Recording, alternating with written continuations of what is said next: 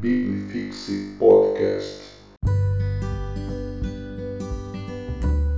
Então, que o nosso bom Deus aplique essa palavra em nossas vidas e que cada dia mais cresçamos para a honra e glória do nosso Deus. Amém.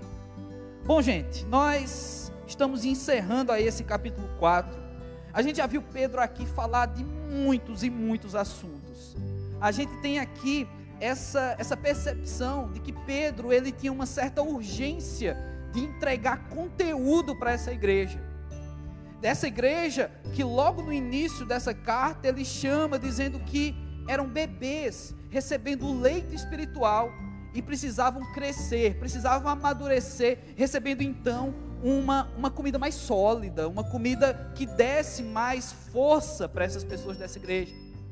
Então Pedro, preocupado com isso, ele traz aqui uma série de aplicações, vindas do Antigo Testamento, vindas do aprendizado direto com Jesus Cristo. Pedro fala de assuntos aqui que a gente já mencionou, até mesmo polêmicos teologicamente. Mas agora, nessa reta final da carta, ele está sendo bem prático.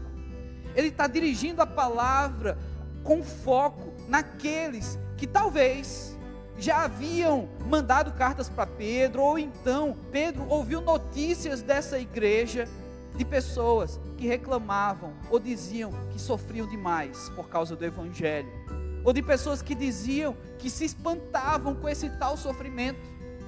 Então, nos versículos 12 e 13, ele fala desse tipo de sofrimento, ele fala desse fogo. Isso aqui não tem nada a ver com o movimento pentecostal, ele fala desse fogo visando a provação, o fogo que atesta se o metal é real. E ele diz: Não se surpreendam se esse fogo atinge vocês, se pelas provações vocês estão sofrendo. Vocês têm que ser alegres apesar desse sofrimento. Olha que loucura, mas o Evangelho é isso mesmo, é louco. E aí Pedro vai dizer então que essas pessoas não deveriam se surpreender. Eu fico imaginando e lembrando quando eu fui novo convertido, quando eu descobri esse evangelho e fui alcançado por ele. Olha, gente, vocês, muitos de vocês já ouviram meu testemunho, né? Então não vou entrar em detalhes aqui. Mas eu vim de fases de vidas bem distintas, bem malucas. E aí eu chego no evangelho e descubro que a Bíblia é a verdade. Eu digo agora, eu vou pautar a minha vida pela verdade. Eu vou seguir essa instrução não é? Então vou ler, eu vou buscar e vou tentar ser o que a Bíblia me diz que eu tenho que ser. E comecei a tentar ser essa pessoa. E na medida que eu tentava, a minha vida começou a desabar. Na fase do catolicismo, eu construí muitas amizades, porque eu trabalhei com grupo de jovens, eu fui líder de ministério na igreja católica. Então eu tinha muitas amizades, estudei colégio católico, fui seminarista, então construí uma história com essa galera. Mas agora, quando eu me torno evangélico, isso numa cidade pequena, que todo mundo se conhece, a galera, muitos deles deixaram de falar comigo, virava a cara no meio da rua, que eu era crente. Perdi então um grupo de amigos que faziam parte de uma fase da minha vida, uma fase. Gente ali que eu tinha uma estima gigantesca, uma amizade muito boa. Mas agora então, eu passei depois do catolicismo por, por rock and roll, pela, eu tive banda de rock e construí também uma galera de amigos que aparentemente não ligavam para nada, porque afinal de contas o que importava era a diversão, fazer um som, usar drogas e curtir um rock. Então aparentemente era uma galera desapegada de qualquer coisa, povo sem frescura. E aí, quando eu me converto, além de virar alvo de bullying desses caras, eu também já não era chamado por eles para participar de qualquer coisa, porque eu era crente. Aí eu pensei, então me resta os meus amigos que eu estou fazendo na igreja. Gente, na igreja não foi fácil. Eu estava morando no interior do Pernambuco, não é? Uma cidade é, que tem igrejas evangélicas e na sua maioria igrejas bem tradicionais. Eu vou para uma igreja batista bem tradicional. E aí, pela, pela minha história de vida e porque quando eu vou para a igreja eu ainda fazia parte de bandas de rock, ainda tinha um visual mais agressivo e tudo mais, muitas pessoas da igreja não gostavam da minha presença ali. Na maior parte, líderes adultos. E aí, esses jovens da igreja, que faziam parte do teatro, que se tornaram meus amigos, começaram a ser questionados sobre a minha amizade, de que eu era uma má influência ali na igreja. Muitos desses acreditavam que eu estava ali para fazer a missão ao contrário, né, de roubar a galera da igreja e levar para o mundo. Não é? E aí, muito tempo se passou e não foi isso que aconteceu, eu acabei realmente ficando. Mas, quando esse ambiente se moldou dentro da igreja, eu me vi sozinho também dentro da igreja. Eu vi que eu não podia ter muito amigo, porque a galera era criticada por andar comigo, por ser meu amigo.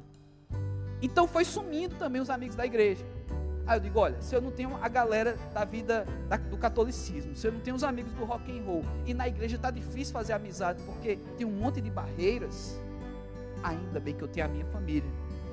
Minha casa, né? Cinco irmãos, do pai, mãe, uma galera, só dentro da minha casa. A gente nunca foi muito de conviver com tios, primos, até porque minha família é toda espalhada pelo Brasil. Então lá no interior de Pernambuco só tinha pai, mãe e irmãos. Não tinha mais ninguém, não tinha primo, não tinha nada. Mas era a família, era a nossa galera. Mas aí, na minha família, na minha galera, eu também fiquei meio de lado. Porque eu fui primeiro convertido, evangélico porque eu era um menino que ia virar padre e agora não mais. Então ficou assim: vamos ver até onde isso vai dar. Isso aí é, é o fogo de palha, isso vai passar. E eu fiquei escanteado dentro da minha casa. Então eu disse: Deus, que história é essa? Porque agora que eu estou tentando ser o que a tua verdade ensina, as coisas começam a dar errado. Eu queria que Deus me presenteasse com pessoas boas, com bons amigos, com uma namorada gata e crente, Sabe, eu queria muitas coisas de Deus. Eu queria um melhor emprego, porque agora eu sou do Senhor. Porque agora eu sirvo ao Senhor.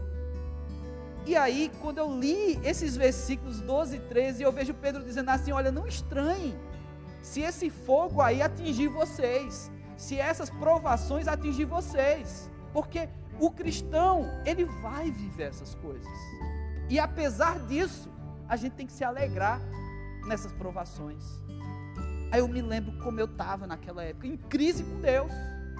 Porque Deus não estava me dando a vida que eu achava que deveria ter. E brigava com Deus.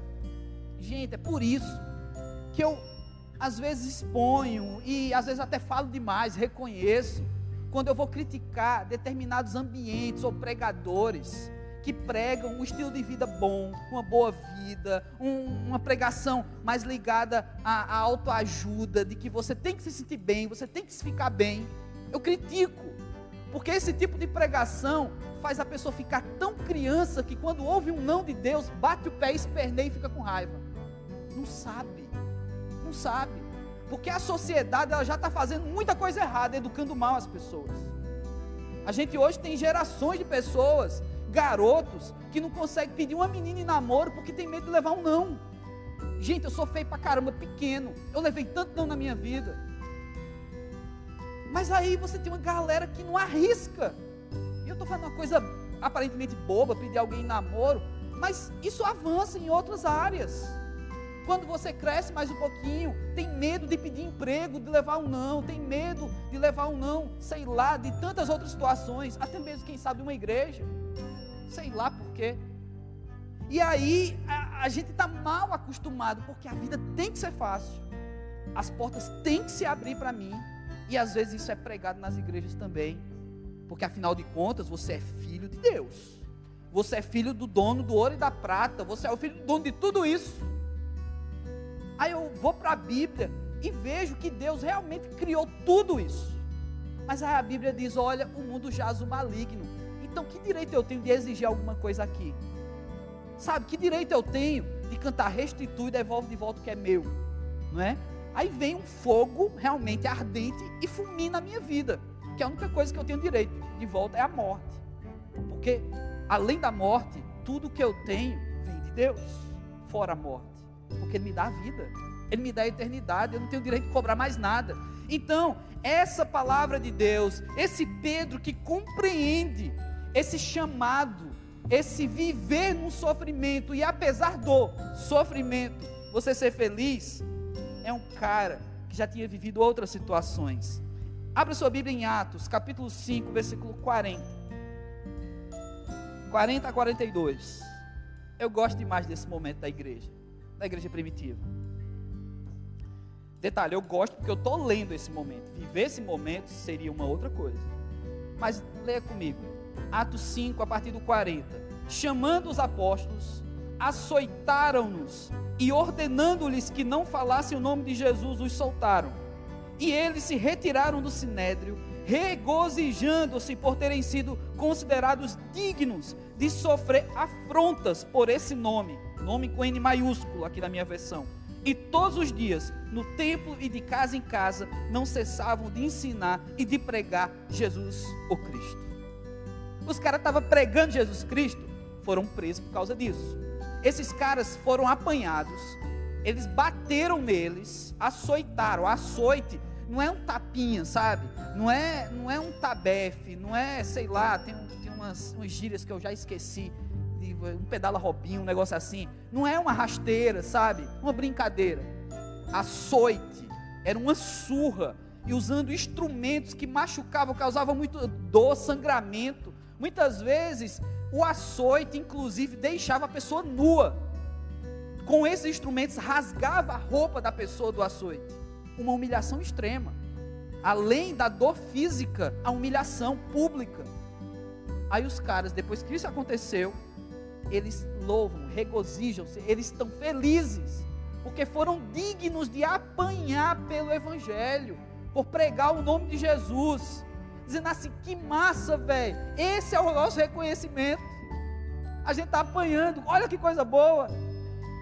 Gente, isso não encaixa na nossa sociedade. Isso não encaixa numa geração de crianças espirituais que quer reconhecimento, que quer views, que quando posta um versículo bíblico, eu estou fazendo o meu papel, pastor, eu estou sendo evangelista da internet, eu postei um versículo bíblico quer likes, porque isso vai mostrar que eu evangelizei aquelas pessoas. A pessoa não sabe apanhar pelo evangelho. A pessoa não sabe levar no lombo. A pessoa não vai agradecer se sofrer o mínimo de perseguição pelo evangelho. Ela vai ficar chateada, ela vai ficar com raiva. Porque isso é a gente. Nós crescemos nesse tipo de ambiente. E aí esses caras dizem que eram dignos. E pior, não somente agradeceram a Deus por apanhar em nome do Evangelho, como depois que eles agradeceram, o que eles foram fazer? Pregar o Evangelho. Ou seja, eu sei que isso pode acontecer de novo, mas eu vou continuar fazendo, porque afinal de contas eu fui chamado para isso. Então, gente, como a gente pararia o processo evangelístico por muito menos? A gente encontra dificuldade em tudo. A gente faz uma viagem missionária e se o almoço não é o que você esperava, você diz: Ah, não vou sair de tarde não para evangelizar. O almoço foi ruim. Meu irmão, sabe, você vai numa viagem missionária e se você fica desgostoso com o modelo que foi colocado para você, você fica chateadozinho, porque afinal de contas eu sou do louvor, eu vim só tocar na praça. Meu irmão, sabe, a gente fica chateadinho com coisas tão pequenas. E aí eu fico envergonhado, extremamente envergonhado, com uma figura como Pedro aqui. Então, quando Pedro escreve essa carta, ele sabia, gente, o que era sofrer. Quando Pedro escreve essa carta, ele podia falar para essas pessoas: olha, não acha estranho não, se esse fogo atingir vocês, esse ardor da prova de Deus, porque isso vai acontecer. Pedro sabia. O conselho dele é que, tipo, gente, reclame não de sair, porque na verdade vocês têm que agradecer a Deus, porque vocês são usados por Deus. Então pensa bem, quando você criar o seu catálogo de reclamações por conta da sua fé e da sua caminhada. Versículo 14. Mais uma vez, Pedro traz à tona bem-aventuranças. A gente já mencionou isso aqui anteriormente. Mas no versículo 14, ele traz à tona e mais uma vez, eu vou ler Mateus capítulo 5, a partir do versículo 10, que diz: Bem-aventurados os perseguidos por causa da justiça, porque deles é o reino dos céus. Bem-aventurados sois quando, por minha causa, vos injuriarem, vos perseguirem e, mentindo, disserem todo um mal contra vós. Regozijai-vos e exultai, porque grande é o vosso galardão nos céus, pois assim perseguiram aos profetas que viveram antes de vós falei aqui que quando Pedro fala sobre sofrimento, ele viveu sofrimento. Mas se a gente voltar um pouquinho à narrativa histórica, você vai ter um Pedro que ouviu de Jesus sobre esse sofrimento. Olha que construção massa. Isso é ser maduro, gente. Deixar de ser uma criança espiritual é dizer assim: eu aprendi com o Evangelho, eu vivi o que o Evangelho disse que eu ia viver, e eu ainda ensino o que eu vivi. Isso é massa. Porque assim, a gente às vezes se posiciona como conhecedor da Escritura Sagrada. Eu sou um ensinador. Mas você não deixa a Escritura passar por sua vida, te provar como esse fogo, testar você. Pedro foi um cara que ouviu de Jesus, viveu o que Jesus disse que ele viveria e ensinou o que viveu. Isso é evangelho, isso é ensinamento.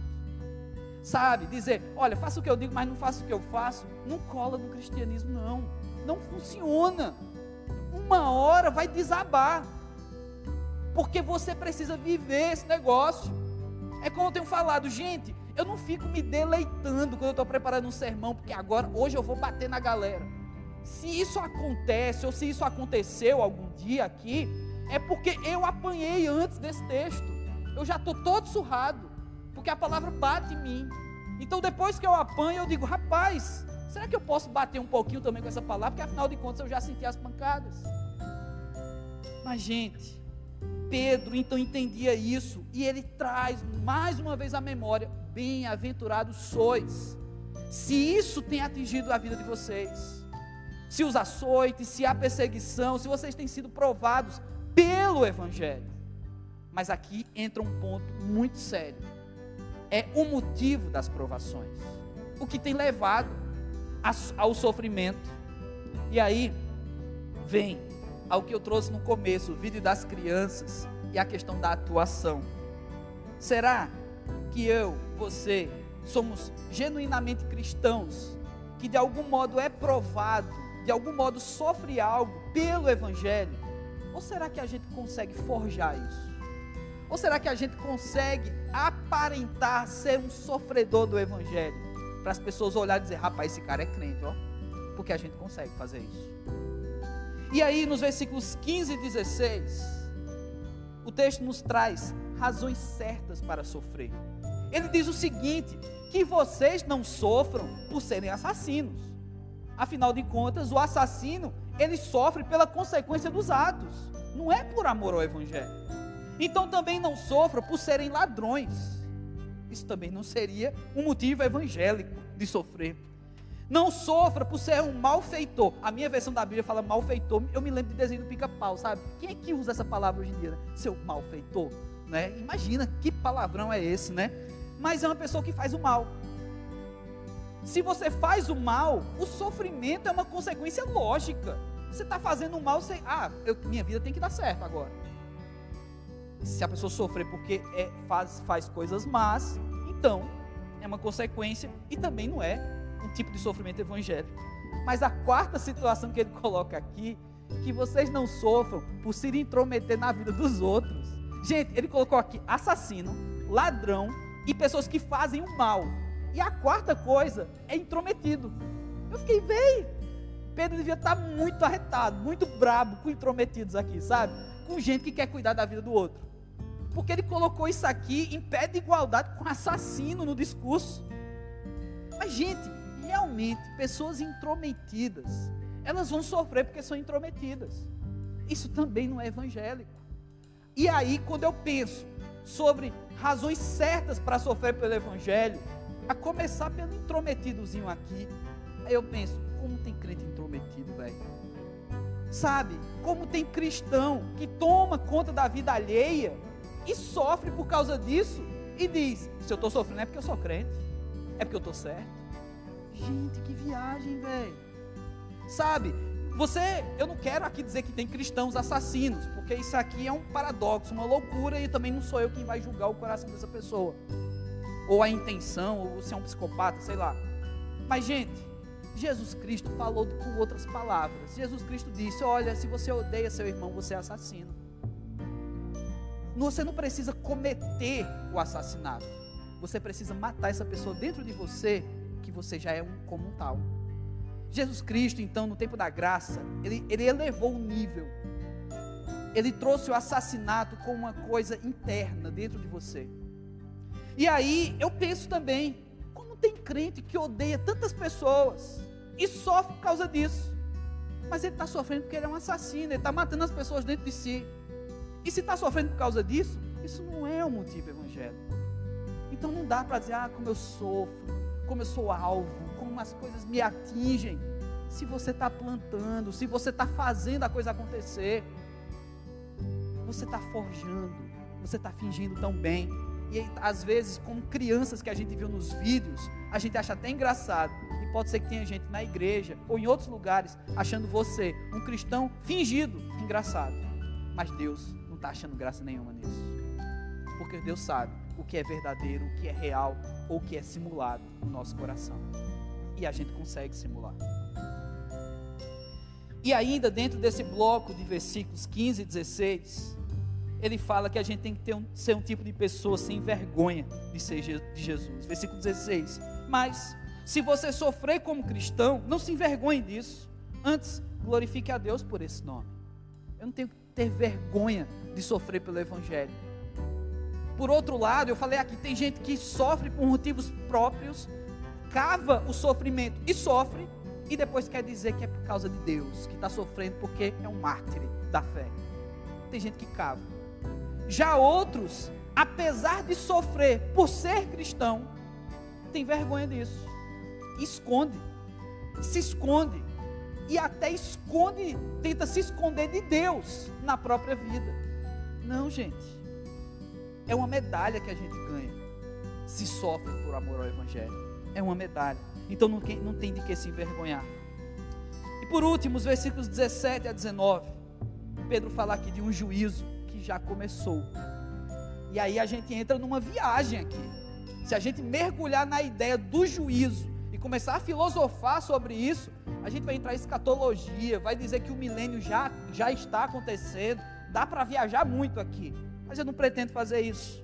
Apenas que Pedro já reconhecia que tudo aquilo que Jesus havia prometido dos últimos dias, dos tempos difíceis, como a gente falou aqui, por exemplo, nas bem-aventuranças, no Sermão do Monte, Jesus não disse que aqueles que seriam dele seriam talvez perseguidos e que bem-aventurados seriam? Pois é, Pedro está dizendo, gente, isso já está acontecendo.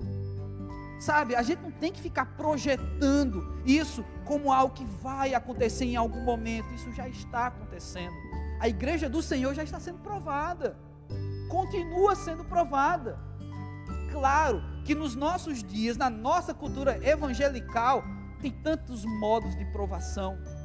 Tem inclusive a minha visão sobre a igreja evangélica brasileira, de que é uma igreja fácil de ser vivida. E que por conta disso por faltar aprovação, a gente zoa tanto a nossa vida cristã. Porque não somos provados, porque não sofremos, porque é fácil, porque é legal ser evangélico, porque é descolado dizer que é cristão, sabe?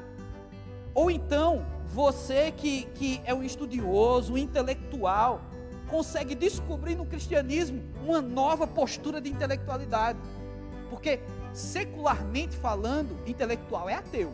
O cara ali é intelectual, porque ele sabe das coisas. Ele não acredita em religião nenhuma. Mas aí, quando o cara é cristão e é intelectual, esse cara se destaca. Ó, rapaz, esse cara tem discurso, ó. Olha o que ele fala. Olha o que ele diz. Gente, se esse cara sofre algum tipo de perseguição da mídia, de alguma coisa que ele fala, isso não é perseguição do evangelho, não. Sabe, o cara é youtuber. O cara escreve uma coisa intencionalmente para gerar polêmica, para ganhar views, likes. E aí depois ele diz: Eu sou um evangélico, estou sofrendo perseguição. Ah, velho, toma vergonha na cara. Tu já fez isso intencionalmente. Tu já está falando de um assunto que sabe que vai gerar polêmica. Afinal de contas, na internet a gente precisa dessas polêmicas para poder aparecer ser alguém.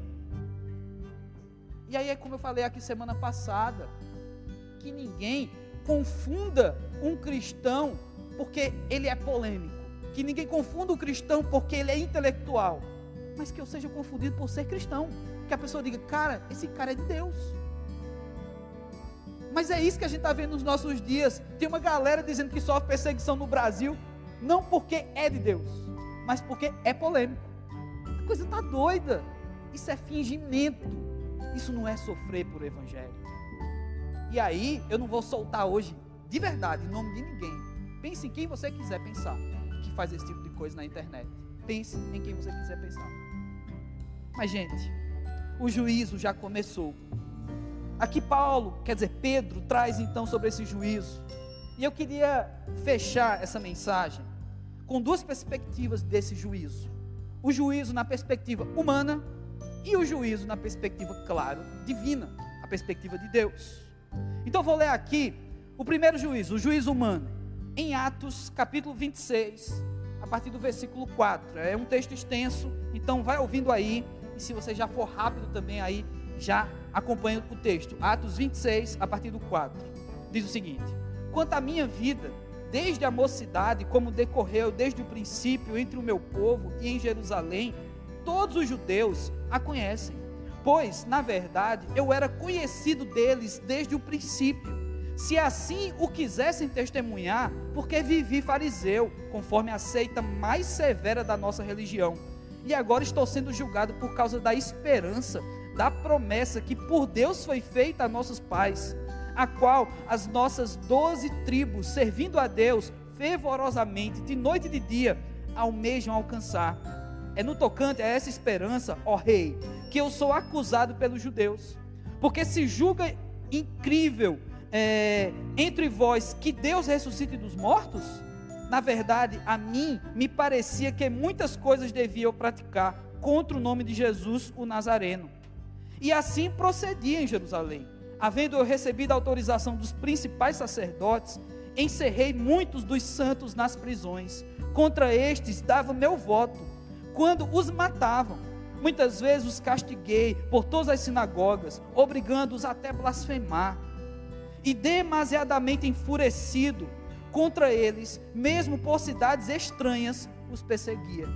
Gente, isso aqui é um discurso de Paulo na sua defesa diante de um tribunal.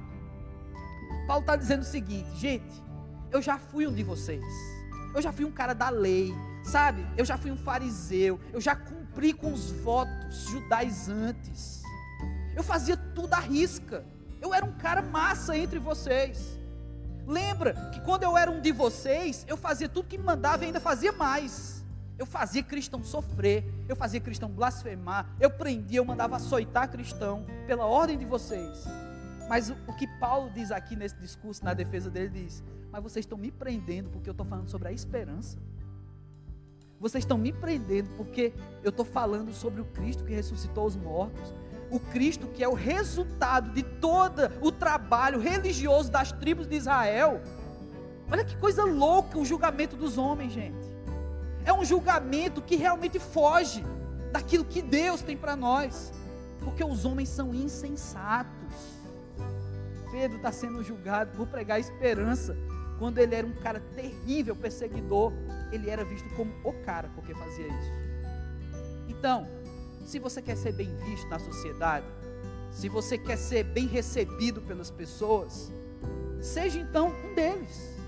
Seja igual ao que a sociedade espera que você seja. Inclusive, seja um crente como a sociedade espera que você seja crente sem vergonha, ladrão, crente que dá em cima, crente que trai a esposa. A sociedade gosta disso. São esses que aparecem nas novelas, são esses crentes. A sociedade adora isso, porque isso envergonha o verdadeiro evangelho. Agora, se você quer ser aquele que segue a Sagrada Escritura, quer ser um cristão verdadeiro, se prepara, porque você vai ser julgado injustamente. Você vai ser julgado porque você crê na esperança. Então esse julgamento talvez você não queira viver, seja o único que você tem, que espera você, se você é cristão. Por fim, o julgamento de Deus. Se o julgamento dos homens é um julgamento insensato, o julgamento de Deus não tem como ser insensato. Então vamos para um texto leve, Apocalipse, capítulo 20, a partir do versículo 11. O julgamento de Deus. E diz a palavra de Deus: Vi um grande trono branco e aquele que se assenta, cuja presença fugiram a terra e o céu, não se achou lugar para eles. Vi também os mortos, os grandes e os pequenos, postos de pé diante do trono. Então se abriram os livros, ainda outro livro, o livro da vida foi aberto. e os mortos foram julgados segundo as suas obras, conforme o que se achava escrito nos livros. Deu o mar os mortos que nele estavam, a morte e o além entregaram aos mortos que neles havia, e foram julgados, um por um, segundo as suas obras. Então a morte e o inferno foram lançados para dentro do lago de fogo. Esta é a segunda morte, o lago de fogo. E se alguém não foi achado escrito no livro da vida, esse foi lançado para dentro do lago de fogo. Esse é o julgamento de Deus. Esse não é insensato. Esse tem endereço certo. Tem um procedimento certo. Esse já não tem mais advogado para defesa. Esse já não tem mais desculpa. Esse não tem como dizer, mas Deus, eu estava fingindo, é uma pegadinha, eu não era um tão crente assim, mas agora Deus me perdoa, eu descobri como é ser verdadeiramente cristão. Nesse julgamento já não vai ter mais tempo para isso. A coisa é séria, o assunto é sério. E mais uma vez eu insisto: a gente tem um evangelho fácil no Brasil. O evangelho tão fácil que gera a pregação desses que estão intitulando aí a, a hipergraça, que tudo é bom, só existe céu e que não importa a vida que você leva, que você está salvo mesmo. É um evangelho fácil, num ambiente fácil que gera heresias como essa. Foi num evangelho difícil, de perseguição real, verdadeira, genuína, que saiu pessoas como Pedro, que pôde escrever uma carta dessa porque ele não só foi alguém que aprendeu com Jesus, ele aprendeu com Jesus, viveu o que Jesus disse que ele viveria e ensinou com a vida sobre o que Jesus ensinava. E a minha pergunta é: será que a gente deu um passo adiante de criança espiritual para quem sabe um adolescente espiritual? Mas para dar esse passo, se prepara. Prepara para viver verdade, não fingimento. Prepara para sofrer de verdade não porque você quer parecer legal para todo mundo, porque, gente, ser legal para todo mundo, você vai ser completamente ator. Você não vai ser genuíno nunca, se você for legal para todo mundo. Não vai ser. E se você quer ser genuíno para com Deus, aí, meu amigo, aí é que você não vai agradar todo mundo mesmo. Aí é que o bicho vai pegar. E foi por isso que depois de quase um ano eu entendi o que Jesus estava fazendo na minha vida. A historinha que eu contei da minha vida no começo, quando eu descobri que eu não tinha mais ninguém, amigos de uma vida, amigos de outra vida, amigos evangélicos e amigos da família. Eu estava sofrendo porque eu estava só e brigando com Deus por causa disso. Sabe qual foi a resposta de Jesus para mim? Você já tem tudo, velho. Você já me tem. Não é que Jesus me chamou para me esconder, procurar meu esconderijo e dizer, agora eu estou só com Jesus aqui, está valendo. Não, gente. Nós somos seres relacionais, a gente precisa de gente. Eu preciso de amigos para zoar, porque afinal de contas, quem eu vou zoar? A mim mesmo? Eu preciso praticar bullying, eu preciso conhecer novas pessoas para isso. Somos seres relacionais. Mas, gente, quando Jesus disse que eu já tinha Ele, eu já tinha tudo, como uma canção que recentemente eu ouvi, eu já tenho tudo, eu tenho a Cristo. Foi aí que eu percebi que agora tudo é plus, tudo é mais. E aí eu comecei a valorizar com outra perspectiva a vida. Eu, não, eu parei de brigar com Deus porque eu estava perdendo amigos. Eu comecei a buscar em Deus razão para isso e intenção para que agora minhas amizades fossem intencionais ao Evangelho. E Deus me deu tantos amigos que eu comecei a fazer a partir do Evangelho e eu continuo fazendo até hoje. Vocês, muitos de vocês, são parte de tudo isso que Deus tem feito na minha vida, que eu tenho feito em vários outros lugares, que eu tenho realmente conquistado algo que eu não teria condição humana de conquistar se não fosse uma obra de Deus na minha vida. Porque quem sou eu? O que é que eu faço? Eu não sou nada. Mas esse Jesus que me disse que eu já tinha tudo, é Ele que faz tudo na minha vida. Então, se algo eu colho hoje, de algo que eu sequer plantei, porque foi graça, foi favor imerecido, é porque esse Cristo me ama. Deixa eu te falar uma coisa, Ele também te ama. Pode ser que a sua vida hoje não seja das melhores. Pode ser que você hoje seja como eu em algum momento da vida, reclamando de Deus, porque achava que estava tudo errado, porque se eu sou cristão, eu tenho que ser beneficiado. Quais são os benefícios do plano de saúde do céu? Pois é, eu sofri muito com isso. Passei quase um ano sofrendo com isso. Mas deixa eu te falar o que Jesus me disse. E talvez você nem precise mais sofrer. Você já tem tudo. Você já tem Jesus Cristo. As outras coisas vão ser chatas, vão ser boas, vão ser, vão ser proveitosas ou não. A vida vai passar e você já tem Cristo. Você já tem. Então deixe o julgamento dos homens acontecer. O que importa é me preocupar com o julgamento de Deus. Então vamos orar nessa hora. Baixe sua cabeça. Vem, sobe aí a banda. Hoje eu quase consigo terminar mais cedo. Vamos orar, vamos falar com Deus agora. Baixa aí sua cabeça, pensa na tua vida. E eu quero orar por você agora. Talvez você seja um desses resmungões da fé. Fica querendo brigar com Deus, porque tá chato ser cristão. Ou talvez você seja uma, uma criança atriz fazendo parecer que você sofre pelo Evangelho, que você sofre perseguições, quando na verdade seu sofrimento é você mesmo que está causando. Não sei. Você, buscando a Deus aí no seu coração, é que vai julgar sua vida, suas intenções. Eu não tenho o direito de julgar você. Eu só posso orar por você.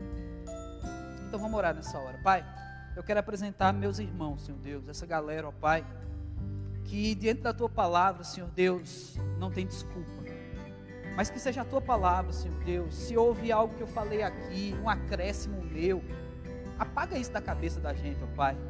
Que o que prevaleça seja somente a tua palavra. E que se ela veio, Senhor Deus, para nos confrontar, para nos provocar, para nos fazer desnudos diante de Ti, Senhor Deus. Então opera isso, faz isso em nós. Que eu possa, que eu tenha capacidade de enxergar em mim aquilo que é fingimento que eu tenha capacidade de enxergar em mim essas reclamações bobas, que não tem nada a ver com o teu evangelho. Essa chateação minha, às vezes com o próprio Senhor, Deus, de achar que eu tenho o direito de ter uma vida melhor, porque eu sou teu. Deus amado, tem misericórdia de nós. Tu já nos deu o melhor que o Senhor poderia ter nos dado. Tu pegou o teu filho, Senhor Deus, o filho primogênito o perfeito de todas as gerações, e entregou para nós. Então, Pai, eu me envergonho de um dia ter exigido mais do que isso. Eu me envergonho, Deus, quando eu achei que eu precisava viver um cristianismo fácil, que tudo tinha que ser bom na minha vida. Eu me envergonho, Pai, quando eu li a tua palavra e acreditava que eu só tinha que receber bênção. Eu me envergonho, Pai, quando eu achei que o Senhor é que tinha que me dar tudo e eu não tinha que me esforçar mais para fazer nada. Eu me envergonho, Pai, quando eu achava que sofrer pelo Teu Evangelho era vergonhoso, quando na verdade é uma medalha, Pai. Eu me envergonho quando eu leio uma carta dessa de Pedro, alguém que ouviu diretamente do nosso Senhor Jesus Cristo, que viveu com Ele alguém que foi confrontado severamente pelo Senhor Jesus Cristo. Alguém que ouviu do Senhor Jesus, Pai, que mentiria no dia da crucificação, da prisão do teu filho Jesus. Esse Pedro me envergonha, Senhor Deus, porque eu sou mais mentiroso do que ele. Eu nego mais vezes do que ele. Tem misericórdia de mim, ó Pai. E assim tem misericórdia de cada um dos meus colegas, dos meus amigos aqui, daqueles que estão em casa, que vão ouvir essa mensagem posteriormente, ó Pai. Realmente produz, Senhor Deus, novidade de vida. Que a gente seja genuíno, Senhor Deus, verdadeiros cristãos, sofrendo pelas causas certas e vivendo pelo Evangelho certo. Faz isso, ó Pai, por amor dos teus filhos aqui, Senhor Deus, em nome de Jesus Cristo. Amém.